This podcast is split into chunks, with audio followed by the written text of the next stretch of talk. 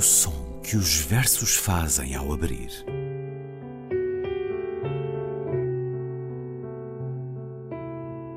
Se leio um livro e ele torna o meu corpo tão frio que fogo nenhum o pode aquecer, sei que isso é poesia.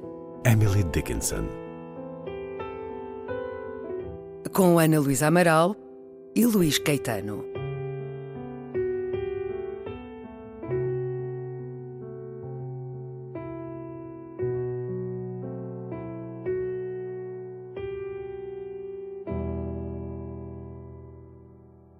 Still.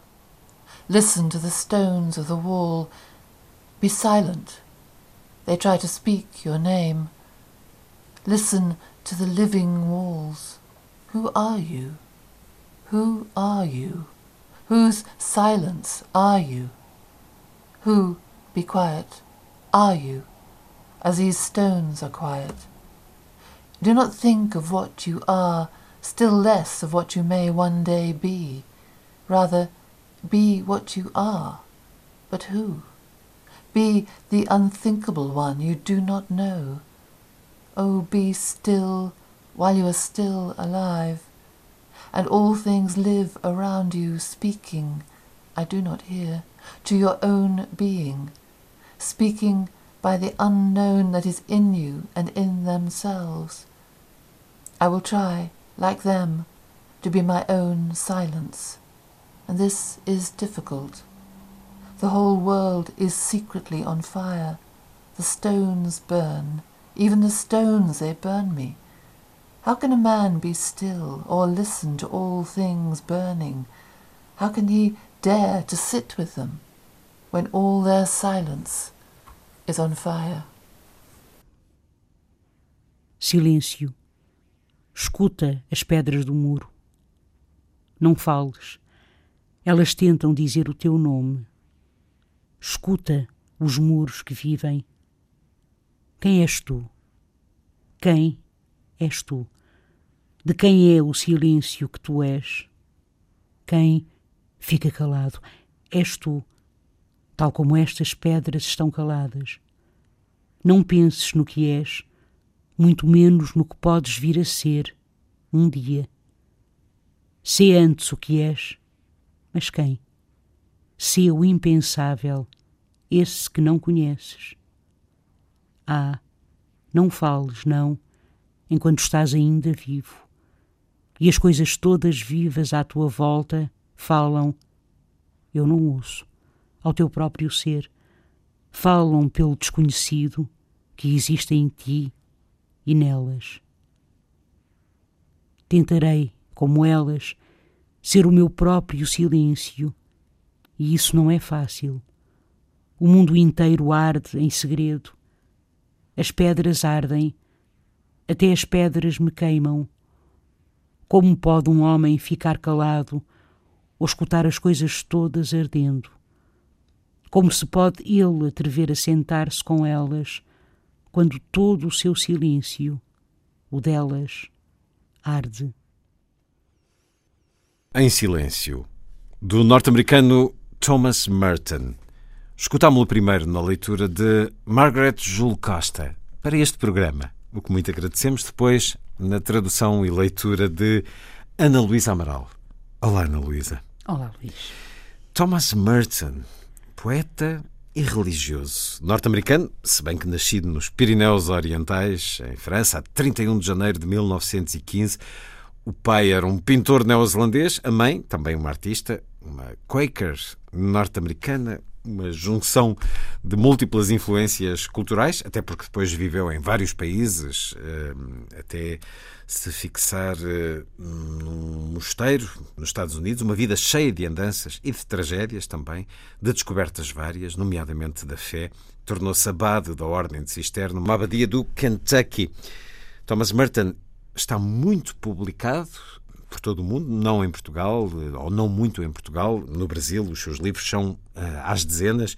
Os seus livros teológicos, espirituais, são muito lidos uh, do outro lado do Atlântico. Defendeu a justiça social e o diálogo interreligioso. Era um profundo crítico do militarismo dos Estados Unidos e do espírito de violência da sociedade norte-americana. Isso faz com que a sua morte, eletrocutado num quarto de hotel em Bangkok, na Tailândia, a 10 de dezembro de 1968, tenha dado origem a suspeitas eh, de poder ter sido assassinado por razões políticas, dada, dadas essas críticas públicas ao governo norte-americano quis pertencer ao mundo, quis agir nele, mas uh, escondeu-se nele, reservou-se. Falava através daquilo que escrevia e das suas ações e de, dos seus discursos, muitos. No final da vida, lamentava-se não escrever mais poesia. Ana Luísa, o silêncio é algo que monges e poetas partilham. Eh, acho... Ele era os dois, situava-se em ambos os olhares. Na sua forma de sentir este poema, de que pedras, de que muros nos fala Thomas Merton? Ai, Luís, o poema é tão bonito, o poema é belíssimo, eu acho que é um poema lindíssimo e é um poema que a pessoa até tem. Eu tive necessidade de o ler muito devagarinho, não é? muito devagar. com delicadeza. Com muito, com, exatamente, com muita delicadeza, não é?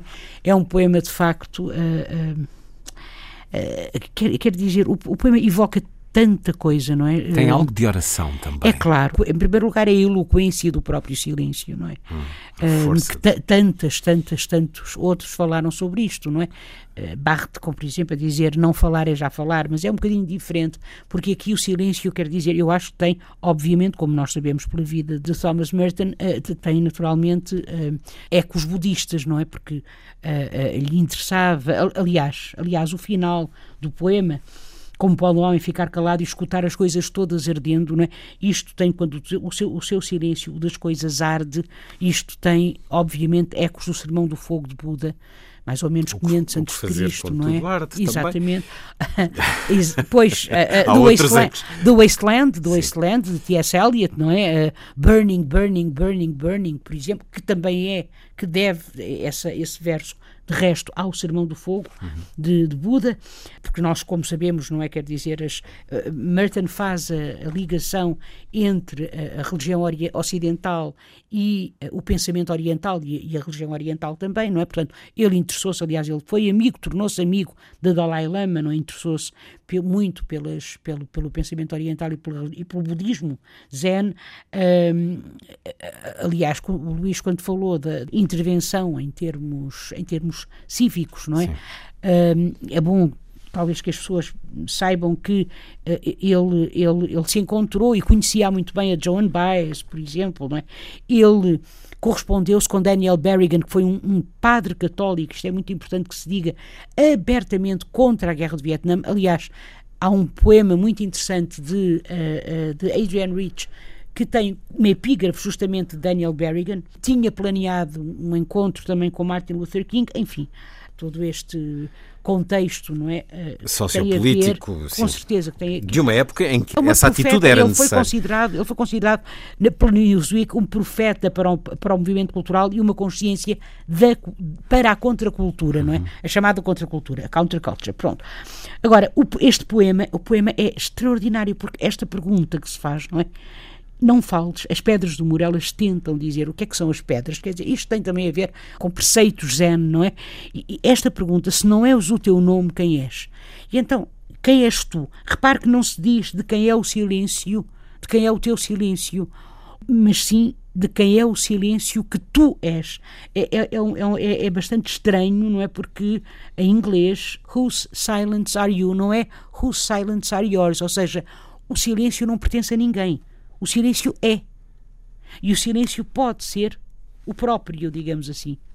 Então é como se silêncio e ser coincidissem. E qual é a importância, digamos assim, do nome? O que há num nome? O que é um nome? Uma essência. Quem és tu? O que é um nome é uma essência, é uma ideia que os outros fazem de nós. Quando eu agora disse o sonho de alguém, isto lembrou-me, por exemplo, também uh, um, um, aquele belíssimo conto, lindíssimo conto, As Ruínas Circulares, do Borges, de Jorge Luís Borges. É um mago que está a fazer um homem, ele está a criar um ser humano. Uh, uh, vai, vai sonhando o ser humano. Todas as noites sonha mais um bocadinho, sonha um braço, sonha uma perna, vai o sonhando, pronto. E depois, conta acaba assim, por um instante, numa alvorada sem pássaros, o mago viu cingir-se contra os muros o incêndio concêntrico. Por isso é que se chama as ruínas circulares. caminhou contra as línguas de fogo. Elas não morderam a sua carne, antes o acariciaram e o inundaram sem calor e sem combustão. Com alívio, com humilhação, com terror, compreendeu que também ele era uma aparência que outro o estava a sonhar. É uma coisa estranhíssima, não é? Portanto, ele que estava a sonhar um homem, afinal, ele próprio era o sonho de alguém. Então, este silêncio e tu coincidem, como digo, retire-se de quem é o silêncio que tu és, retire-se, é? O, o contexto social, o contexto político, não penses no que és, muito menos no que podes vir a ser um dia, retirem-se os contextos e o que é que fica? É este, ser o que és.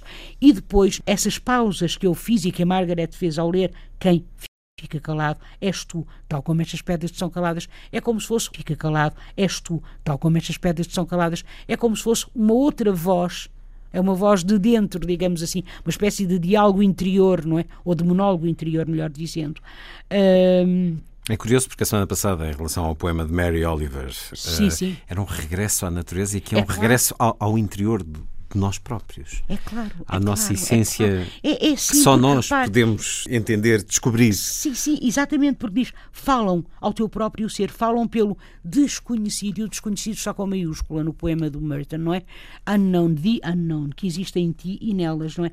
É claro que the unknown é que é Deus, sim, mas não tem Sim. que ser Deus, porque diferentemente daquilo que acontece, quer dizer... Sim, é o espiritual. Da, para, da, da, para quem não for crente é o espiritual. Pois, e do posicionamento a respeito de Deus, o Zé não afirma nem nega a existência de Deus, cala-se relativamente à existência de Deus, não é? E esse silêncio não quer dizer ateísmo, não quer dizer falta de religiosidade, não é?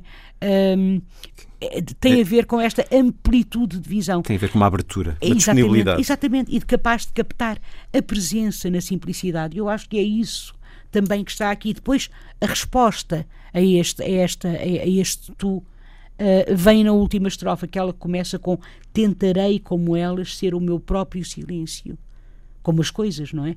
E isso não é fácil, as coisas todas vivas à tua volta, e isso não é fácil. E agora entra realmente aquilo que eu acho que é o mais lindo, que, que é esta, que são estas, uh, uh, estas referências ao fogo, não é? Ao fogo, por um lado, purificador, não é?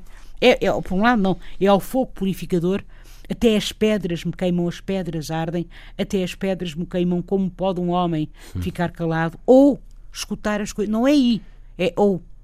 Arder a palavra. um homem ficar calado ou escutar as coisas todas ardendo. É uma coisa absolutamente extraordinária como se pode ele atrever a sentar-se com as coisas quando o silêncio das coisas arde. Um, e então é como se o fogo, a, o fogo surge aqui eh, como o, o, o, o fogo e silêncio, fogo, silêncio e mundo e coisas, tudo de alguma maneira uh, coincide, não é? Tudo está de alguma forma em, em, harmonia. Ele tem, Luís, eu não sei se temos tempo, mas eu gostava de ler, é muito bonito.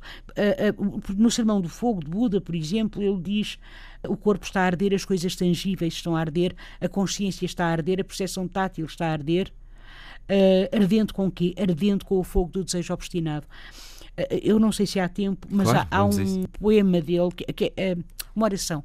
Aliás, é conhecida como a oração de Merton, a oração de, de, de, Thomas Merton, que é My Lord God, portanto é uma oração, é religioso, mas é, é lindíssima, diz assim, meu Senhor Deus, não sei para onde vou, não vejo caminho algum à minha frente, não tenho a certeza onde ele termina, nem sequer me conheço a mim mesmo, e o pensar que sigo a tua vontade não quer dizer que o esteja a fazer. Mas creio que o desejo de te agradar te agrada de facto, e espero ter esse desejo em tudo o que faço. Espero não fazer nada que contrarie esse desejo, e sei que se fizer isto, serei por ti conduzido ao caminho certo, embora nada saiba de certo. Por isso, confiarei sempre em ti, embora possa parecer perdido e na sombra da morte. Não terei medo, pois tu estás sempre comigo e nunca me deixarás enfrentar sozinho os perigos. Amém. Isto é um poema. Uma oração. Isto é, é, uma oração, isto é um poema, isto é um poema. Está escrito em forma de poema. É um poema, não é? Chama-se, é conhecida como a oração de Thomas uhum. Merton. Não interessa se somos ateus. Eu lembro-me que a Margaret, por exemplo, que diz eu não sou religiosa, ela depois mandou e disse beautiful, lindíssimo. Claro. E é, porque não podemos é deixar de, de, o sentir. É, ou seja, é, é bom claro, que o sintamos é dessa forma, porque é de facto muito belo, muito profundo, muito poético. Também encontrei num texto teológico no Hudson Review de Thomas Merton com o título uh, Dia de um Estranho, mas eu creio que é um título de um livro também. Algo muito breve, muito simples. O que uso? Calças. O que faço? Vivo. Como rezo? Respiro. Thomas Merton, em silêncio, hoje no som que os versos fazem ao abrir. Ana Luísa, até para a semana. Até para a semana, Luís.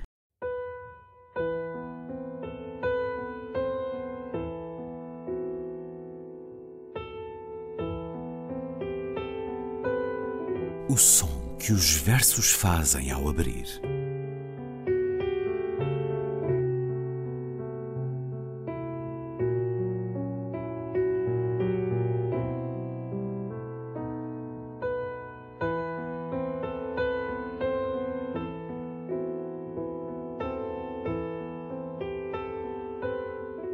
com Ana Luísa Amaral e Luís Caetano.